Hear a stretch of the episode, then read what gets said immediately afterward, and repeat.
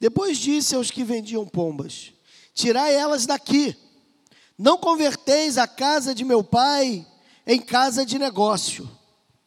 Então seus discípulos lembraram-se que está escrito: O zelo por tua casa me consome. Então, ele, então lhes responderam os judeus, dizendo: Posto que fazes isso, que sinal nos mostras? Jesus lhes respondeu, dizendo: Destruí este templo, e ao terceiro dia eu o levantarei. Os judeus lhe disseram: Em 46 anos foi construído este templo, e tu em três dias o levantarás? Mas ele dizia isto a respeito do templo do seu próprio corpo. E quando ele ressuscitou dentre os mortos, seus discípulos recordaram que ele lhes dissera isto. Então creram nas Escrituras e na palavra que Jesus lhe falara. Pai, que o teu Espírito Santo, dono de toda a verdade, e o mesmo que trouxe à memória dos seus discípulos aquilo que haveria de acontecer e a ressurreição do Mestre, lembrassem deste evento eu te peço que esse mesmo Espírito esteja nesse lugar falando e revelando a tua vontade a cada um de nós. Que aqueles que já são teus e detentores desse Espírito possam ser impactados, transformados e consagrados ao Senhor. E aqueles que ainda não te pertencem, que o teu Santo Espírito, ó Deus, nesta manhã, quebre corações de pedra e faça morada neles e que, ó Deus, todas essas coisas contribuem ou contribuam para louvor da majestade de Jesus. E que, ó Deus, tu me use e capacite segundo o teu bem-querer, não pelo estudo ou pela eloquência humana, mas pela ação e poder do teu Espírito em nós. Em Cristo eu te peço, em concordância com os santos, no precioso nome de Jesus, nosso Salvador. Amém.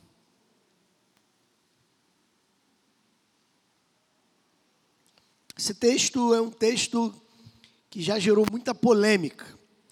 Ele gera polêmica em dois aspectos. O primeiro aspecto é no aspecto teológico, porque há uma discussão entre os teólogos se Jesus purifica o templo duas vezes ou uma vez. Porque os evangelhos sinótipos, Mateus, Marcos e Lucas, eles vão narrar também uma purificação do templo. Porém, ao narrarem a purificação do templo, nós vemos alguns detalhes que são diferentes desse texto joanino. Um, ou talvez o principal detalhe de diferença, é que no texto dos evangelhos sinótipos, é, os evangelistas vão afirmar que Jesus purifica o templo pouco antes da sua prisão. Poucos dias antes, na verdade, ali provavelmente na quinta-feira ou na quarta-feira anterior à sua prisão, Jesus purifica o templo.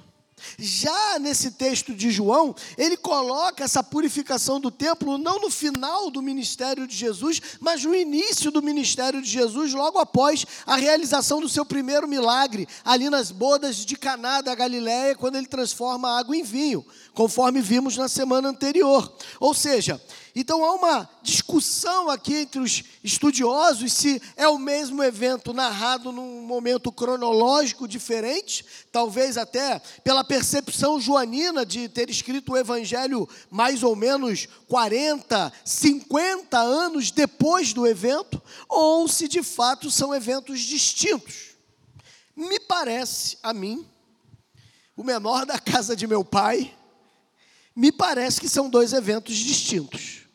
Me parece que há dois momentos aonde Jesus purifica o templo, um no início do seu ministério, quando ele tinha mais ou menos ali 30 anos, que é esse texto que acabamos de ler de João 2, e um evento três anos depois, mais ou menos, quando ele, próximo é, é, da sua morte, da sua prisão, ele novamente purifica o templo, porque aqueles cambistas e vendedores fraudulentos já tinham retornado a esse ofício naquele local. Mas uma segunda questão que também pode gerar né, é, é, algum desconforto em alguns, a gente vai falar um pouco mais para frente, é o fato de, do texto dizer que Jesus pegou um chicote, na verdade pegou algumas coisas que ali estavam, fez um chicote e foi expulsar aquelas pessoas dali. Um Jesus que normalmente não conseguimos ver, pelo menos não nas gravuras, pinturas, imagens e nos filmes que retratam aquele homem manso, com um olhar manso.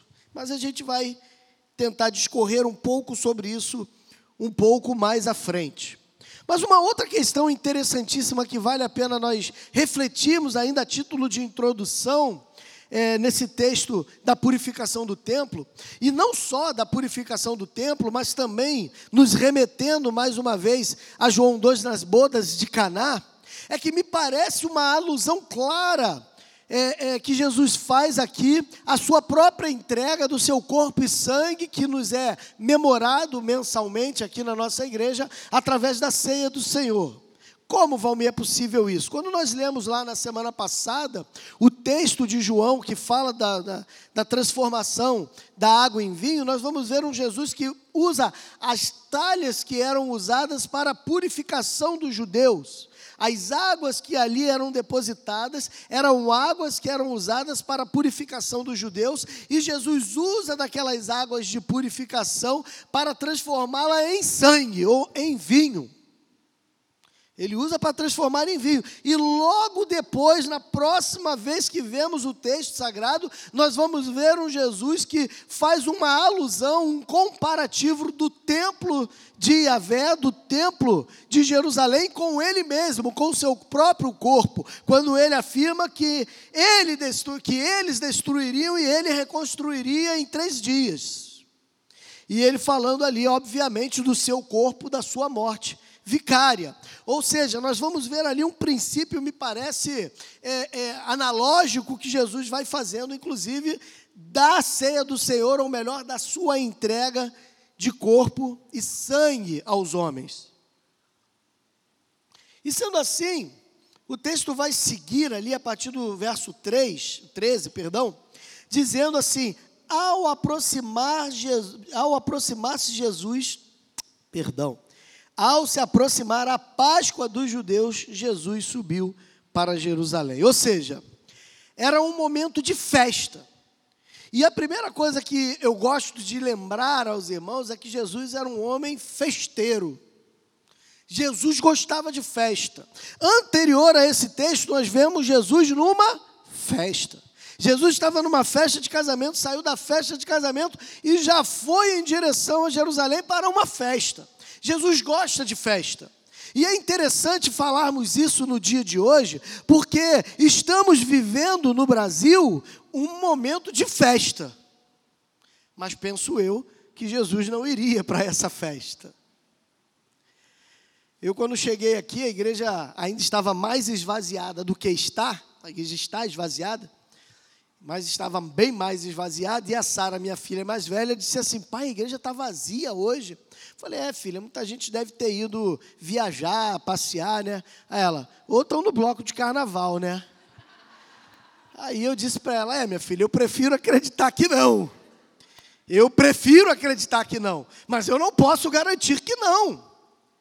Jesus era um homem de festas, mas será que Jesus estaria em toda e qualquer festa? Será que Jesus se colocaria numa festa que óbvia e claramente afronta grandemente a ele, Jesus, e a seu Pai? Será que Jesus se colocaria nessa situação como muitas vezes nós nos colocamos, para apenas um momento de festividade carnal?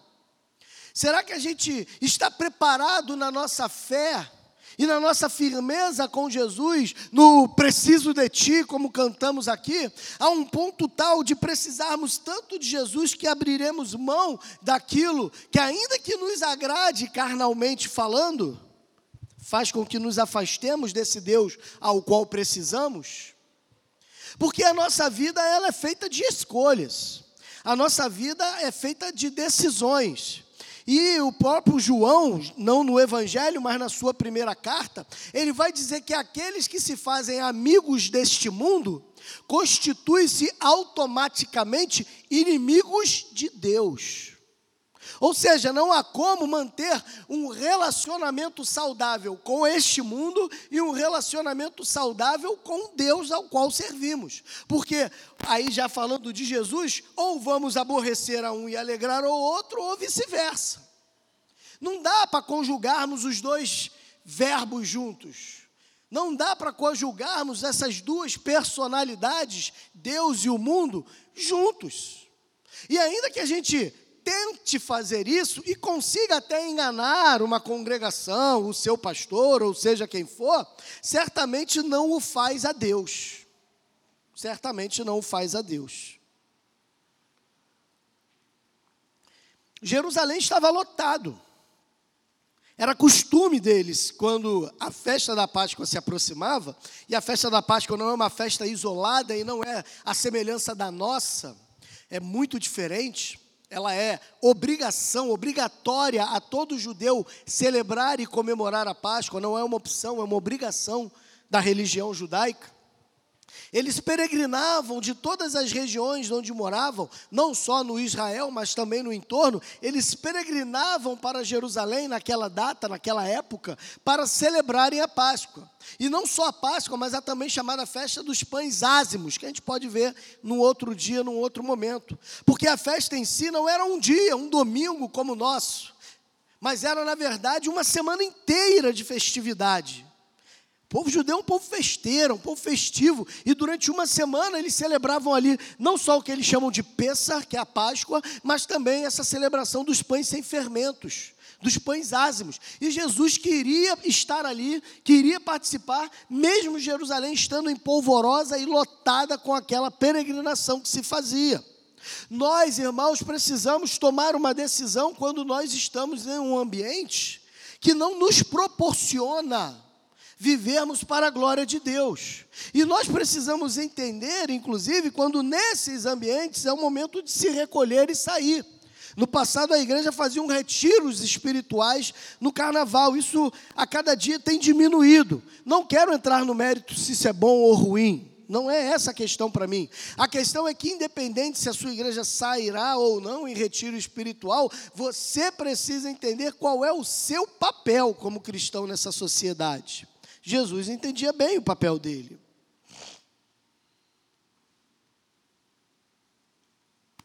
Qual é o seu papel? Como é que você lida com essas coisas? Ah, Valmir, não, eu fico em casa à noite, tranquilão. O máximo que eu faço é ver os desfiles das escolas de samba. A gente precisa tomar posição. Como eu falei, quando a gente agrada a Jesus, a gente automaticamente desagrada a maneira como o mundo vive e se comporta. Não tem como agradar os dois, porque o ensino deste mundo, ele é antagônico, ele é diferente do ensino que Jesus dá. Para minha tristeza, ontem ou anteontem, eu estava lendo uma reportagem acerca da transição de sexo. Eu não sei se é esse o nome que se dá. Quando uma pessoa faz uma cirurgia para transformação de sexo. Era um homem que vira mulher e uma mulher que vira homem. Na verdade, na verdade, a gente não precisaria nem da Bíblia para dizer que isso é impossível. Porque você muda ali toda a questão exterior. Você pode mudar toda a questão ali é, é, é, fenótipa, digamos assim, né? Você pode extirpar o membro masculino, você pode extirpar o seio, você pode colocar né, uma, uma série de hormônios no corpo para que você crie pelos, barbas e tudo mais, mas se você tirar ali uma gotinha do sangue daquela pessoa, botar no microscópio ali e os cientistas avaliarem, eles vão dizer: é homem. Então você muda o exterior, você muda o fenótipo, mas você não muda o genótipo. Então essa mudança é apenas o que Jesus chama de sepulcro caiado. É uma beleza exterior, mas por dentro é podre. E para minha tristeza, eu estava lendo essa reportagem porque aumentou em não sei quantos por mais de 500% o número de, de cirurgias desse teor no Brasil. Aumentou avassaladoramente. E as duas coisas que me entristeceram muito, a primeira delas é que quem financia, na maioria das vezes, esse tipo de cirurgia, sou eu e você, porque é feita pelo SUS. Aí você que está esperando uma cirurgia cardíaca, você que está esperando para mexer no seu joelho, como o nosso irmão Jupiaçu, que já não consegue mais andar, há mais de 10 anos esperando na fila do, do SUS, do CISREG, sei lá, no INTO, para fazer uma cirurgia no joelho, ele não pode fazer. Mas se você botar o nome para trocar de sexo hoje, daqui a seis meses você vai ser chamado. Então isso me doeu muito em saber que a vida e a qualidade de vida estão sendo colocadas de lado para supervalorizar e colocar a princípio uma, um pecado que daqui a 10, 20 anos vai ser colhido frutos terríveis. E por que daqui a 10, 20 anos? Eu digo que foi a segunda coisa que me doeu demais. É porque esse aumento avassalador é em crianças de 4 a 12 anos. Crianças de 4 a 12 anos estão fazendo cirurgia no Brasil, não estou falando lá, no Brasil. Isso não é fake news, não. Entra na internet, procura, vai se informar que você vai ver. De 4 a 12 anos que estão fazendo transição sexual. Você tem noção do que é isso, meu irmão? Se discutia agora, poucos anos atrás, se um menor de idade poderia ou não ser preso. Um menor de 16, 17 anos que fez um latrocínio, um homicídio, um assalto, se ele poderia ou não ser preso. Se nós poderíamos baixar ou não baixar a, a maioridade penal. Não estou entrando no mérito da questão se é para baixar ou se não é. Cada um tem a sua opinião quanto a isso, eu tenho a minha, mas não é essa a questão.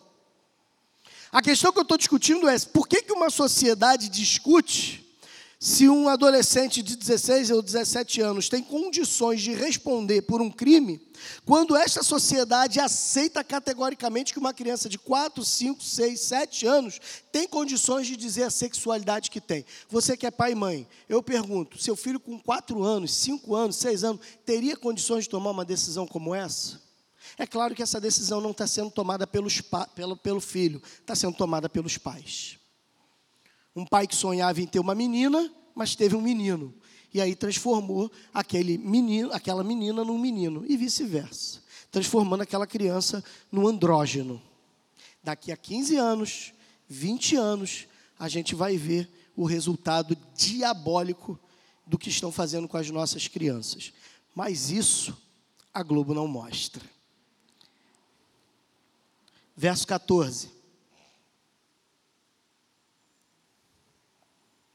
Achando no templo aos que compravam bois, ovelhas e pombas e aos cambistas ali sentados. O que, que chama a atenção nesse texto? Aí você precisa conhecer um pouquinho é, do templo, da maneira como o templo se compunha e tudo mais. Havia o templo em si, ninguém entrava. A gente chama, por exemplo, isso aqui de templo. Na verdade, no Ocidente, no templo, só quem entra são sacerdotes. Quem não é sacerdote fica no átrio, fica no quintal ali do templo, no entorno, no em volta. E Jerusalém tinha o seu templo da mesma maneira. E existia é, é, nessa área exterior ao pátio, ou ao templo, nesse grande pátio que tinha, ali havia o que se chamava de compartimentos. Um desses compartimentos era chamado de o pátio exterior, o átrio dos gentios, por exemplo. E era justamente ali onde estavam esses cambistas, no átrio dos gentios, na parte externa do templo. Ninguém estava dentro do templo, só o sacerdote entrava no templo. Mas naquela parte externa, o gentil poderia ir só naquele pedaço ali, não podia sair dali. Gentil é todo aquele que não é judeu. Gentil não é no sentido de ser uma pessoa gentil, não, tá, irmão? Gentil é aquele que não é judeu. Todo não judeu é gentil. Tem alguém aqui que é judeu, de raça, de sangue? Não, então todo mundo aqui é gentil. Então todo mundo é gentil, tá? Então eles, eles estavam ali naquela parte vendendo todo tipo de animal que seria sacrificado no templo. Então, um judeu, ou até um gentil, que quisesse oferecer um sacrifício ao Senhor, ele ia até aquele local, comprava ali o seu, o seu, o seu animalzinho, para que esse animal fosse entregue ao sacerdote para a imolação na hora do sacrifício. Porém, qual é a maior problemática disso? É que aqueles vendilhões, eles diziam o seguinte: você só pode comprar esses animais conosco aqui. Você não pode comprar ali fora no, no, no mercado, na feira, não. Tem que comprar aqui, porque o daqui é santificado. O daqui foi feito para isso. Ele foi criado para isso. Foi por isso que eles estão aqui. E, mas o dali, qual era a dificuldade também? É que o dali, já que fora ali no mercado era 500 reais, o deles era 2 mil. Então eles se aproveitavam das circunstâncias para fazer todo tipo de negociata. E por isso Jesus fala que a casa do pai dele não seria uma casa de comércio, uma casa de negociações. E eu já vi alguns irmãos que, baseados nesse texto, se sentem incomodados, por exemplo, quando na igreja a gente tem aqui uma, uma cantina, ou um bazar e coisa desse tipo. Irmão, por favor, não seja fundamentalista. Pelo menos não ao extremo. Porque uma coisa não tem absolutamente nada a ver com a outra. Todo e qualquer recurso que conseguimos, seja na cantina, seja no bazar, ele é para a construção, reparo, manutenção do templo e para a ajuda dos necessitados. Quando nós temos ali a nossa, nosso bazar ali para a comunidade, esse dinheiro não vai para o bolso das irmãs que estão ali vendendo ou do pastor, não. Esse dinheiro ele é revertido para a ação social da igreja. Então ele vai, você pega esse dinheiro e vai ajudar, inclusive, aquela pessoa que comprou ali no bazar. Não tem nada a ver uma coisa com a outra. Ninguém está fazendo dessas coisas uma obtenção de lucro para sair com os bolsos cheios na igreja. Por favor, não tem nada a ver uma coisa com a outra. E ninguém está superfaturando as mercadorias. A coisa era tão grotesca que o texto fala aqui, por exemplo, também de cambistas, que haviam cambistas naquele lugar. O que, que esses cambistas faziam num local como aquele? Eles diziam o seguinte: que o único dinheiro que seria aceito no templo como oferta e tudo mais era o dinheiro sagrado dos judeus, porque o dinheiro dos romanos tinha a cara do imperador romano. Aquilo era uma idolatria. Então não podia ser entregue como oferta no templo o dinheiro romano, deveria ser entregue no templo o dinheiro judaico. Só que também o câmbio deles era astronômico, era igual o real para o dólar, né? Você dá um real, porque, perdão, você dá aí cinco, cinco reais e cinquenta centavos e ele te devolve um único dólar. A coisa era assim também. Você dava ali para eles uma nota, uma moeda, né, na verdade, romana, e você recebia ali uma miséria, algumas moedinhas de centavos judaicos. E assim eles iam se enriquecendo. Eles iam fazendo isso. Mas vamos entrar na parte talvez mais nerválgica do texto. O verso 15. O verso 15 fala que Jesus, tendo feito um chicote de cordas. E eu vou confessar aqui para os irmãos que durante muitos anos eu mesmo achei que Jesus pegou esse chicote e saiu batendo naqueles vendilhões, naqueles mercadores. O cara estava ali vendendo o seu boizinho, trocando dinheiro, e ele veio dando nas costas daquele cara, ripando todo mundo. Né? Porque eu acho que eu teria feito isso, e a gente mede as pessoas por quem nós somos, não é verdade? E como eu sou mal, né, eu acabo tendo essa tendência a querer transformar Jesus a minha imagem e semelhança, e não eu a imagem e semelhança dele. Mas, na verdade, aquele chicote foi para bater nos homens, foi para bater nos animais. E não no sentido de espancar os animais, mas no sentido de afugentá-los. Porque era assim que era tratado até hoje, na verdade, quando a gente vê né, os boiadeiros guiando o rebu. As manadas, normalmente, eles usam uma vara, né, alguma coisa assim, para botar ali os animais na fila, ali na linha direitinho. Né? Os próprios pastores tinham dois duas indumentárias nas mãos dos pastores de ovelhas, né? A vara e o cajado. O salmista diz isso: a tua vara e o teu cajado me consolam. Ou seja, aquele chicote ele não tinha por objetivo o espancamento dos homens e nem mesmo do animal, mas apenas para afugentar para que eles saíssem daquele lugar ao qual eles não deveriam estar. Jesus não espancou homens, mas Jesus está virado. Ele não espancou as pessoas, não era da sua natureza o fazê-lo, mas Jesus está virado. E eu sei que isso choca muita gente, porque muitos de nós não conseguimos imaginar um Jesus furioso, irado. Só que Jesus se irava. Esse não é o único momento aonde Jesus se ira. Por exemplo, quando lá em Mateus capítulo 23, nós vamos ver Jesus falando aos fariseus, aquele sermão que ficou conhecido como o sermão dos ais, dos sete ais, quando ele fala, ai de vós, escribas e fariseus hipócritas, porque vocês com o mosquito engolem o camelo. Ai de vós, escribas e fariseus hipócritas, porque vocês percorrem terra e mar para fazer um prosélito, e quando o fazem, tornam ele duas vezes mais filhos do inferno do que antes. Ai de vós, escribas e fariseus hipócritas, porque sois como os sepulcros caiados, belos por fora, mas cheios de ossos podres por dentro.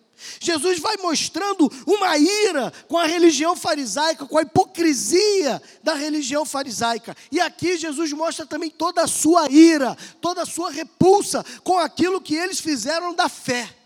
Jesus queria purificar a fé. Jesus não queria purificar apenas um ambiente templário. Ele queria mostrar às pessoas como a fé deve ser vivida, como a fé deve ser praticada. Como você pratica a sua fé? A fé só pode ser praticada, a fé cristã pelo menos, ela só pode ser praticada dentro de um certo limite. E esse limite se chama Bíblia, palavra de Deus. É por isso que um dos solas da reforma protestante, um, um, dos princípios básicos que fez com que houvesse a ruptura entre a Igreja Católica Romana e a Igreja Protestante, é justamente a, o sola scripture, ou somente pelas Escrituras. Ou seja, aquilo que baseia a sua fé, aquilo que baseia a minha fé o limite da nossa fé, o princípio da nossa fé, tudo aquilo que desenvolvemos como fé, precisa estar revelado aqui na palavra de Deus. Qualquer coisa fora das Escrituras é invencionice dos homens.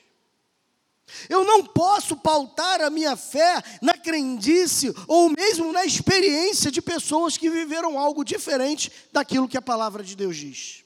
E infelizmente, até dentro de igrejas chamadas evangélicas, pseudo-protestantes, existem ensinamentos hoje que transcendem a palavra pautadas em experiências. E eu me lembro que uns anos atrás eu via um debate na rádio com um pregador desse aí famoso, da onde ele defendia a experiência pessoal dele como sendo válida para doutrinamento e fé da sua igreja. Que isso nos seja anátema. Porque experiências religiosas, experiências de fé, toda religião tem. Toda. Se você for num templo budista e se falar com, com um monge budista, ele vai contar para você uma experiência de fé transcendental, espiritual. Se você for para os hinduístas, para os hindus, e conversar com eles, eles também vão narrar uma experiência de fé sobrenatural. Se você conversar é, é, é, com um espírita, seja ele kardecista ou candomblessista, um bandista, ele também vai narrar grandes experiências de fé dentro da religião dele. Se você conversar com um católico romano, a mesma coisa. Ele tem a experiência dele dentro da fé e da religiosidade dele. Se você conversar com um evangélico, seja batista, presbiteriano, adventista, adventista mais ou menos, né? Presbiteriano, né? Esse tipo de coisa, você vai conversar aí com eles e eles também vão ter a sua experiência de fé. Ou seja, se a minha experiência de fé, ela transforma aquilo num dogma, numa doutrina para a igreja de Jesus, então a gente vai fazer uma loucura. Não vai ter mais regras, não vai ter mais nada, porque vai ser uma mistureba de tudo quanto é experiência. Experiências são suas, particulares e individuais, mas o que valida a fé não é a sua experiência. O que valida a sua fé deve ser a palavra de Deus. Ela é o guia único, porque ela é a verdade de Deus revelada. Ela não é uma das verdades, ela é a exclusiva verdade. E é isso que nos separou da igreja romana, por exemplo. Porque dentro da Igreja Católica, com todo respeito aos católicos, é claro, gente, eles acreditam que não só a Bíblia, mas também a tradição oral e o magistério da Igreja podem normatizar doutrina. Não, a gente não consegue ver isso nas Escrituras. Pelo contrário, a gente vê um Jesus que combate essa tradição. Ou vocês não se lembram lá no Evangelho de Marcos, por exemplo, quando aqueles anciãos eles vão criticar os apóstolos porque eles estavam comendo sem lavar a mão, e isso era uma questão de doutrina, ou é, na verdade, até hoje, para o judaísmo. Para a gente é só uma questão de higiene, não é uma questão de doutrina. Mas eles estavam comendo sem lavar as mãos, então os anciãos repreenderam, falaram: oh, teus discípulos estão fazendo uma coisa que a lei oral, a tradição oral, o Talmud oral, proíbe. Eles estão transgredindo aquilo que a nossa tradição ensina. E aí, Jesus vira assim: ó, vocês estão invalidando a palavra de Deus, vocês estão invalidando a lei do Senhor, vocês estão invalidando a Torá por causa das suas tradições. A tradição é boa de ser vivida desde que ela não fira princípios fundamentais das Escrituras. Viva as tradições, todos temos tradições, tradições familiares tradições eclesiásticas, tradições religiosas, nenhuma delas é nociva desde que elas não sejam nociva à palavra de Deus. Porque quando há um conflito entre a tradição, quando há um conflito entre a experiência e as escrituras, o que precisa prevalecer sem sombra de dúvida é as escrituras. A palavra de Deus é que norteia a igreja, não é a igreja que norteia a palavra de Deus. Senão, Deus estaria sujeito a igreja. Porque se a Bíblia é a palavra de Deus, então é ela que normatiza a igreja. Se nós entendermos que a igreja normatiza a palavra de Deus, nós temos que aceitar e assumir que é a igreja que faz de Deus quem Ele é. Jesus pega esse chicote, vai lá e começa então a limpar aquele ambiente de tudo aquilo que está acontecendo. Meu irmão, você precisa limpar a sujeira, talvez residual, que exista da sua fé e até da sua religiosidade. Você precisa deixar com que Jesus tire os vendilhões do seu coração, que ele derrube as bancadas dos cambistas da sua vida. Nós, até como a maioria aqui, creio, cristãos de linha evangélica, temos as nossas tradições que ferem as escrituras. Comparamos, às vezes, eu me lembro, eu nunca vou me esquecer de uma vez que eu vi um. Não vou dizer que era, não. Apesar que ele já está com o Senhor. Era um diácono. E ele estava, ele subiu ao púlpito e ele subiu com, com um blusão de manga curta. Blusão social, né? De manga curta. Bonitinho, calça social, blusão para dentro, camisa de, né? Bonitinho. E aí ele subiu com dois livros à mão, uma Bíblia e um cantor cristão. E ele foi lá na frente para orar. E aí ele falou assim: Eu estou envergonhado diante de Deus e dos irmãos. Me sinto nesse púlpito como se estivesse desnudo, porque estou assim, ó. Se ele arrumado daquele jeito, se, se ele me visse assim, acho que ele me apedrejaria até a morte, né? Ele ia me apedrejar até a morte, estar assim como eu estou. Mas ele achava aquilo um ultraje. E esses dois livros ele dizia, porque eu sigo é isso aqui. E levantou os dois. Na época eu não sabia o que, que era, eu era novo, tinha pouco tempo na igreja, nem batizado era. Mas o que, é aquilo? É a Bíblia, eu não estou vendo, é a Bíblia. O que, é o outro? E eu ficava, fiquei com vergonha de perguntar, não perguntei. Mas depois, no final do culto, eu perguntei para o meu conselheiro lá de embaixada, né, que era o Hernando. Eu falei, Hernando, o que, era aquele outro livro que ele estava lá na mão? Aquilo era que era uma Bíblia menor? Aí ele, não, aquilo é o cantor cristão. E a gente sabe que é batistossauro aqui, né? Sabe que Muitos irmãos, infelizmente, tinham no cantor cristão quase que a Bíblia, quase que o livro dos Salmos. Podia cantar aquilo. Cantar alguma coisa fora daquele livro era quase uma blasfêmia com o Espírito Santo, passaporte carimbado direto para o inferno. Estou dizendo que todos, mas muitos, infelizmente, eram assim. Nós temos as nossas tradições que são nocivas. Nós temos os nossos pensamentos individuais que ferem as escrituras. Eu falo sempre aqui na igreja que quando alguém fala não tem nada a ver, nasce o quê? Um demônio. Só o Heber que lembrou, né? Mas ninguém lembrou. Porque quando um crente usa, ah, mas isso não tem nada a ver, é porque tem. E no fundo, no fundo, ele sabe. Mas ele tem que dizer que não tem nada a ver para justificar aquele erro que ele está cometendo. Meu irmão, pensa comigo uma coisa: quando você chega ao ponto de dizer, ah, isso não tem nada a ver, em 90% dos casos tem a ver sim. Você só não quer descobrir a verdade para você não ter que parar de fazer o que está fazendo. Só que nessa manhã, Jesus quer derrubar essa bancada do seu coração. Ele quer limpar a sua vida disso. Ele quer fazer com que você deixe essas coisas de lado. Talvez você siga uma tradição religiosa, espiritual, seja ela qual for, seja você dessa igreja ou de outra, não importa. Mas independente de onde você está, eu digo para você, siga a palavra. Não é para seguir o que esse pastor está dizendo, não é para seguir nem mesmo aquilo que a doutrina batista diz na sua declaração. Não, o que eu estou falando é que a gente precisa estar firmado apenas e exclusivamente no sola escriture, no somente pelas escrituras, porque todas as vezes que eu saio da palavra de Deus, eu vou para um caminho perigosíssimo. E nós cantamos aqui, nós precisamos de Jesus mais que o ar que respiramos. Ou seja, a Bíblia, eu preciso da palavra de Deus, da Bíblia sagrada na minha vida, mais do que o ar que eu respiro, porque se eu sair dessa palavra, eu corro o risco de nunca mais voltar para ela. Não corra esse risco. Não abra concessões ao pecado, porque o pecado ele é faminto. Se ele pegar um pedacinho da sua vida, amanhã ele quer pegar uma fatia maior, e depois um pedaço maior, e depois um pedaço maior, e quando você vê, você já está totalmente imerso no pecado e querendo sair dele, e não consegue, e não tem forças. Não faça isso em nome de Jesus.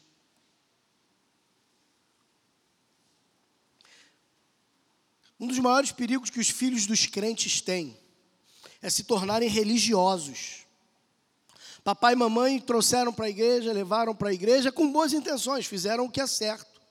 Mas se esse filho, essa filha, não tiver o seu encontro com Cristo, não se vê como um podre pecador que carece da graça de Deus, é apenas mais um religioso a passos largos para o inferno vem no culto todo domingo, participa da, da, reunião do pequeno grupo, faz e acontece, tem até dons e talentos ao qual ele exerce no corpo de Cristo, mas vai com tudo isso para o inferno.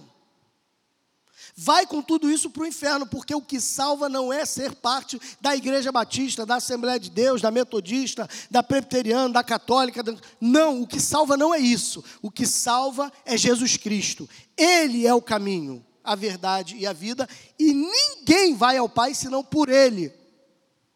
Não é por outro Deus, não é por outro santo, não é por outro orixá, não é por outro pensamento filosófico, não é por nada disso. A única maneira de se achegar a Deus é pela pessoa de Jesus Cristo. O apóstolo Paulo vai dizer que as pessoas deixaram de adorar ao Criador, o Pai e o Filho, para adorarem a criatura, e estão fazendo de homens e mulheres seres que estão recebendo adoração. A gente reza, ora, ajoelha diante de outros que não Deus e Deus somente. E muitos nem sabem por que fazem isso. E fazem por uma tradição. Jesus quer derrubar essas bancadas também. Verso 16: Não façam da casa de meu pai uma casa de negócios. Qual é o zelo e o compromisso que você tem com a sua igreja? Jesus ficou furioso ao ver que a sua casa de oração, a casa de oração do seu pai, foi transformada numa verdadeira bagunça, numa casa de comércio. Eu me lembro quando adolescente, né? A gente, adolescente é mais rebelde, né? Acha que conhece e sabe tudo, que é o dono da verdade. E às vezes eu tentava me impor na minha casa, meu pai falava assim: ó, o único galo que canta nesse galinheiro sou eu. Quem manda aqui sou eu. E ele falava isso para mim. Eu não tive que falar para as duas, não. Né? Eu espero nunca precisar. Mas se precisar, eu vou dizer para elas isso também. Ou seja, o dono da casa é que diz como a casa deve funcionar. Aquela casa era a casa do pai de Jesus, era a casa de Jesus. Quem determina como funciona aquela casa é Jesus. É Ele que dá os ditames, é Ele que dá as regras, é Ele que impõe os limites. Quais são as regras e limites que você tem dentro da sua fé e dentro da sua igreja? Qual é o teu nível de comprometimento e compromisso com a igreja do Senhor, com a casa do Deus vivo? Qual é o teu compromisso com ela? Via os domingos botar bumbum na cadeira? Me perdoe, meu irmão, você não tem compromisso nenhum. E eu confesso, irmãos, uma crise que tem como pastor. É, um, é uma confissão mesmo. Eu não consigo entender qual é o objetivo de uma pessoa se tornar membro de uma igreja, seja essa ou qualquer outra, se não for para aplicar os dons e os talentos que o Espírito Santo lhe capacitou. Para quê? Só para dizer que tem um nome anotado no hall de membros? Por quê? Você acha que no último dia o Eterno vai falar assim: vamos me dar aí o hall de membros da igreja, que eu tenho que chamar o pessoal que vai ser salvo? A gente sabe que não. A gente sabe que não. Ser membro de uma igreja por estar com o um nome lá é totalmente despretensioso e sem sentido. Não tem a menor razão de ser. Porque quando a gente se torna membro de uma igreja, a gente está se aliançando com ela para exercer, para trabalhar, para fazer acontecer. Senão é melhor não ser membro. A gente vem sem compromisso. Eu falei isso há pouco tempo com uma pessoa que a gente vai desligar na próxima Assembleia de março. Eu falei isso para a pessoa: mano, você quer vir para a igreja? Ninguém proíbe você de vir para a igreja. Você pode vir. Você pode vir domingo de manhã, você pode vir domingo à noite, você pode vir para a escola bíblica, você pode ir para um pequeno grupo, você pode ir para todas essas atividades, não tem problema nenhum. Mas você não precisa ser membro. Não precisa ser membro, não. Porque mesmo quer dizer que você está assumindo um compromisso com a igreja. É a mesma coisa de eu casar com a Thalita, né? Eu casei, pá. Aí na hora de ir para casa, ela vai para dela, eu vou para mim. A gente tem visto essa modernidade hoje. Isso é qualquer coisa, safadeza principalmente. Mas não é casamento. Mas não é casamento. Ah, Thalita, você com as tuas contas lá na tua casa, você que paga as tuas coisas lá, você se vira, eu no meu canto lá, na minha casa, me viro. A gente só, como dois animais, a gente só se encontra para copular. Me desculpe a franqueza, mas é verdade. Porque quando Deus faz do homem e da mulher uma só carne, a palavra ali hebraica quer dizer que ele filiou, ele tornou família os dois a mulher e o homem, ele fez deles família. E aí, quando a gente vive cada um para um lado, é o quê? Para apenas sexo? Com a igreja não é diferente. Você vem aqui para quê? Não, eu vou à igreja. Tá, continua vindo, precisa ser membro. Para ser membro, você está dizendo assim: eu quero assumir compromisso, eu quero assumir responsabilidade. Pastor, o que está precisando aí? Ó, eu sou bom nisso, eu sou bom naquilo, eu sei fazer isso, o Espírito Santo me vocacionou para aquilo outro. Eis-me aqui. Porque eu tenho que fazer isso aqui, ó, tá vendo esse suorzinho aqui, ó? Eu tenho que fazer isso aqui às vezes para encontrar líder. Como se coubesse a minha responsabilidade de fazer alguém líder e não de você, como membro dessa igreja, falar: Eis-me aqui, Senhor, envia-me a mim. Eu tenho quase nove anos como pastor dessa igreja, até hoje nós não conseguimos formar um, um, um ministério de família algo vital, essencial, especialmente no mundo de hoje, até hoje. Por quê? Porque ninguém levanta a mão e fala assim: eis-me aqui. A gente não consegue ter um líder de patrimônio, desde que cheguei aqui. É sempre capengando, é sempre se arrastando, é sempre empurrado. Aí a gente tem que ficar se desdobrando e botando o cargo nas costas de um ou outro que se dispõe um pouco mais, sobrecarregando aquela pessoa, porque mais do que 100 pessoas dessa igreja se recusam a servir a Cristo e a sua igreja e querem apenas viver de um louvorzão e de uma pregação do seu pastor.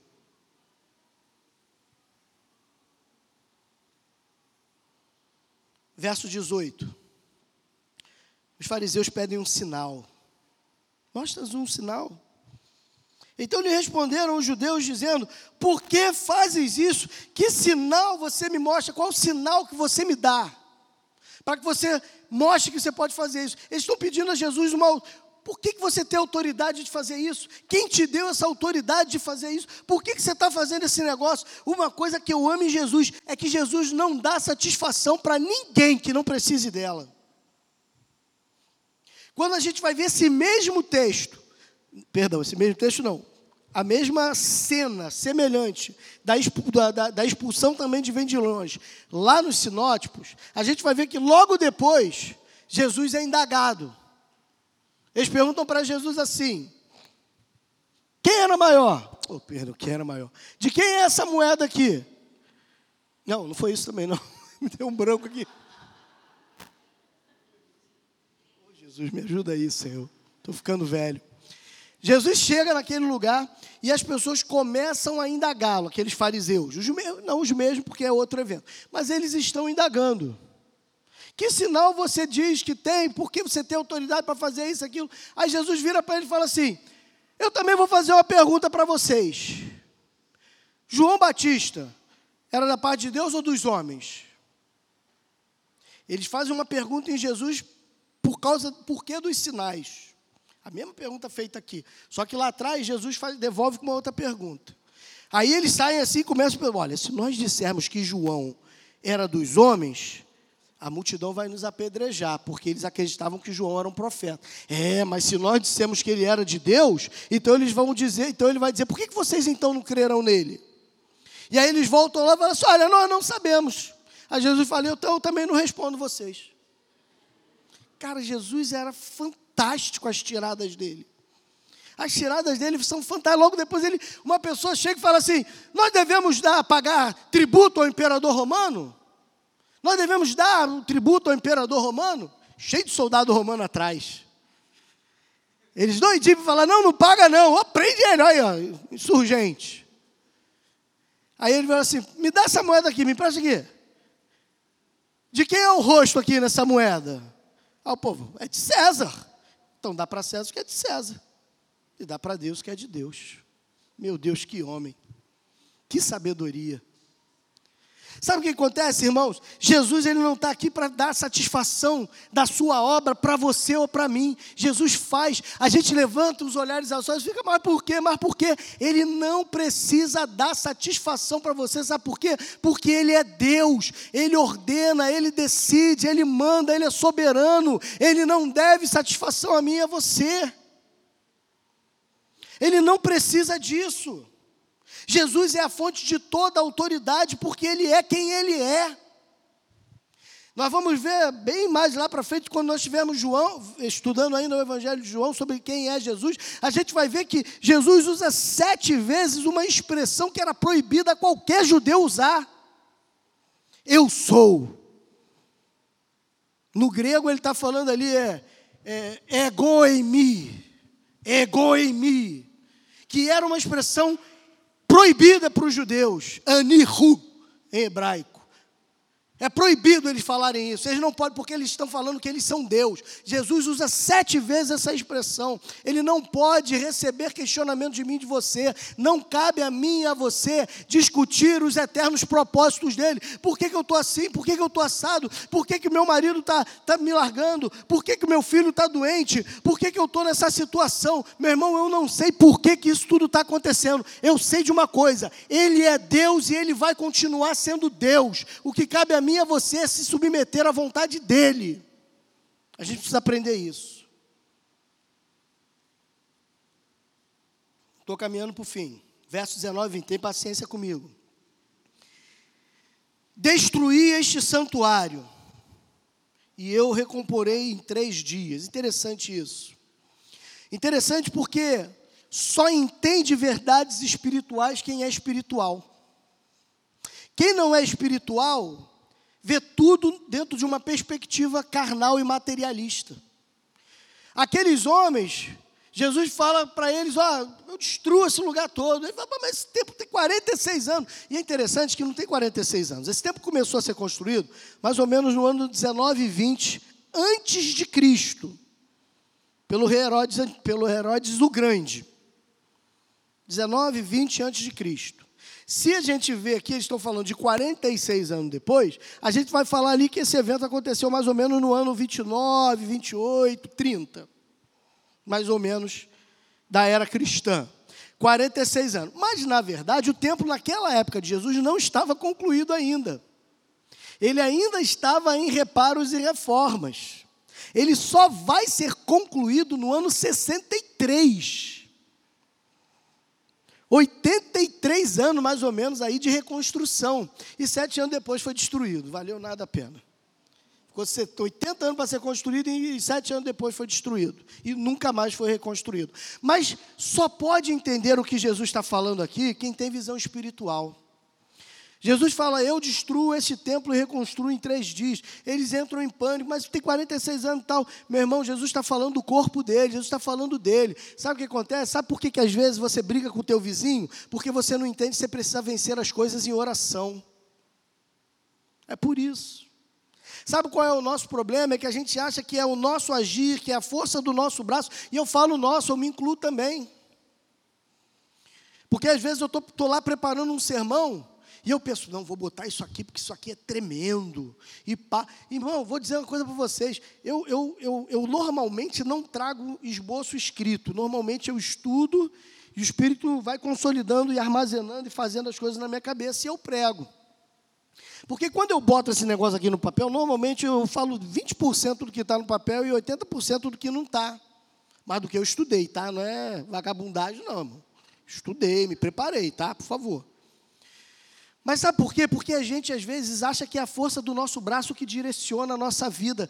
Todas as vezes que a gente faz isso, a gente quebra a cara.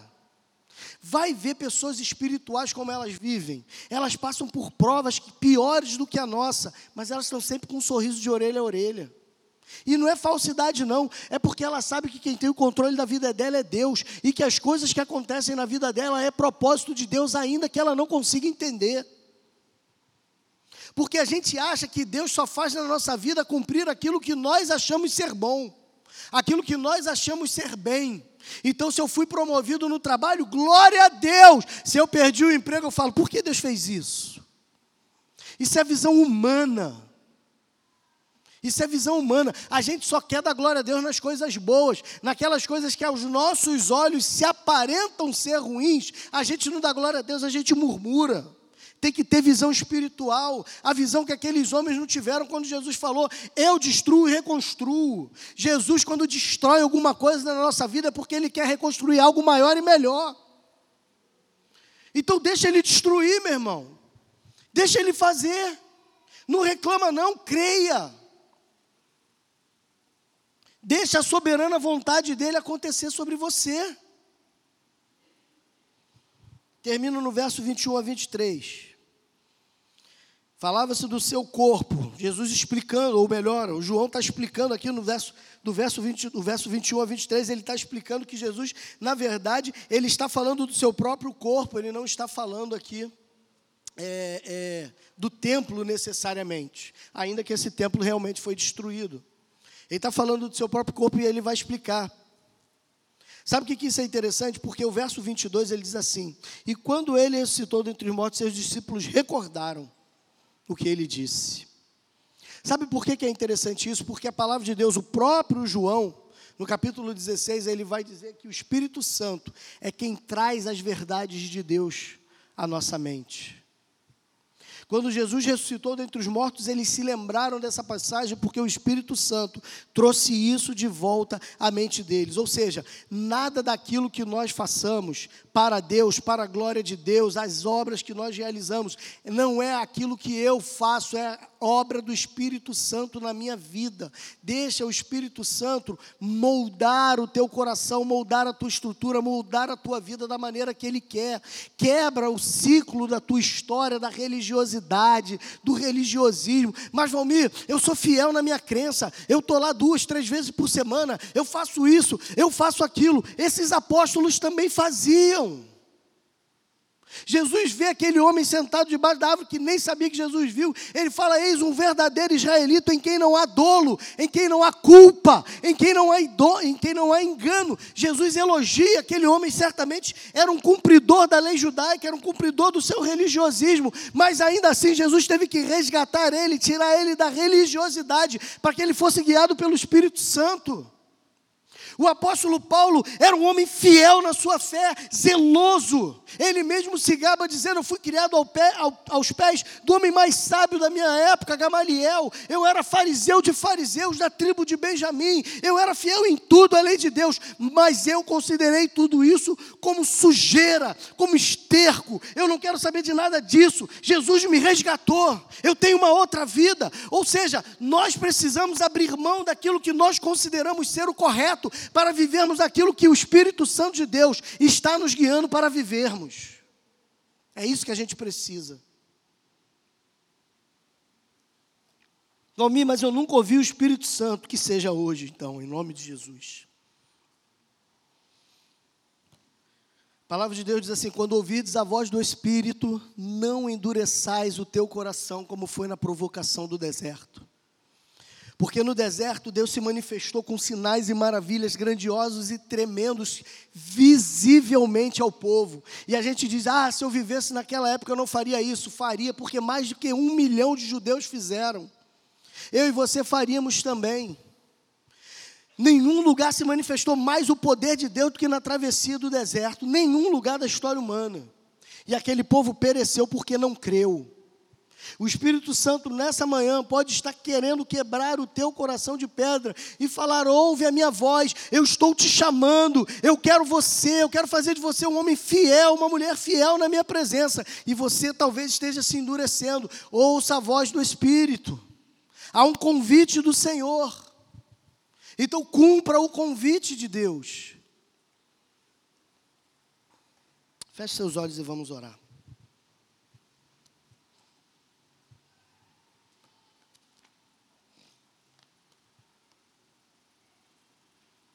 Você ora com você mesmo. Você faz a sua oração. Só quem conhece você é o Senhor. E você se conhece um pouquinho. O Senhor conhece você mais do que você mesmo. Abre teu coração para Ele. Despe-se da religiosidade. E deixa o Espírito Santo trabalhar você da maneira que Ele quer quebrar a religiosidade, quebrar o religiosismo, quebrar a sua humanidade. Deixa que Ele faça uma obra em você que eu não sou capaz de fazer. A sua religião não é capaz de fazer. Você pode estar fazendo jejuns, você pode estar subindo montes para orar, fazendo vigílias de oração, acendendo velas, fazendo promessas, votos, não importa. O que Ele quer de você não é isso. O que Ele quer é o teu coração, é a tua vida. Se você está ouvindo a voz do Espírito Santo, não se endureça. Fala, Senhor, eu estou aqui. Me aceita. Me recebe, eu quero ser teu.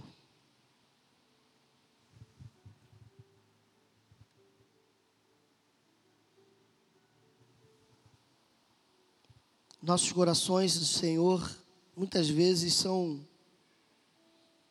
tomados por vendilhões. Na nossa própria corrupção, Pai, nós temos vendido no nosso templo, que é o nosso próprio corpo, vendido princípios e valores, nos afastando de Ti vivendo a nossa vida dentro dos ditames e prerrogativas que nós acreditamos ser a verdade. E muitas vezes nos endurecendo. Nos endurecendo por causa da nossa tradição religiosa, por causa da nossa obstinação como pessoa, e não recebendo do Teu Espírito aquilo que Ele quer ministrar e nos ensinar. Ah, Pai, em nome de Jesus eu te peço. A tua palavra declara que a tua palavra é martelo que esmiuça a penha, que quebra as grandes rochas. E talvez nessa manhã o meu ou o coração de algum irmão meu aqui possa estar empedrado, possa estar endurecido Mas eu te peço, em nome de Jesus, quebra esses corações. Que a palavra de Ezequiel se cumpra, Senhor, nessas pessoas que tu quebraria o coração de carne e colocaria ali um coração de quebraria o coração de pedra e colocaria ali um coração de carne, Senhor. Um coração sensível ao teu toque e à doçura da tua voz. Que o teu Santo Espírito nessa hora conduza esses à tua verdade. Não a verdade do Valmir, não a verdade da doutrina humana, não a interpretação dos homens, mas a revelação da tua palavra. Que as bancadas dos nossos corações sejam viradas pelo teu espírito. Que a idolatria do nosso próprio eu seja chicoteada por Jesus, para que nos curvemos e adoremos apenas a Ele, Autor e Consumador da nossa fé. Guarda cada um aqui na tua palavra, Senhor. Que possamos andar de glória em glória, segundo a tua vontade. Livra-nos nesses dias maus, ó Deus, de homens maléficos e do inimigo de nossas almas guarda cada um de nós. Para que possamos no próximo domingo nos reunirmos novamente, não com a festa mundana, mas com a alegria da celebração na tua presença, na tua casa de oração. Em nome de Jesus. Que a graça e a paz do nosso Senhor e Salvador Jesus Cristo, o amor de Deus e a comunhão do Espírito Santo repouse sobre cada um aqui presente neste lugar, desde agora e para todo sempre. E o povo de Deus diz: Deus te abençoe, um bom feriado, um bom domingo, em nome de Jesus. Ah. Irmãos, rapidamente,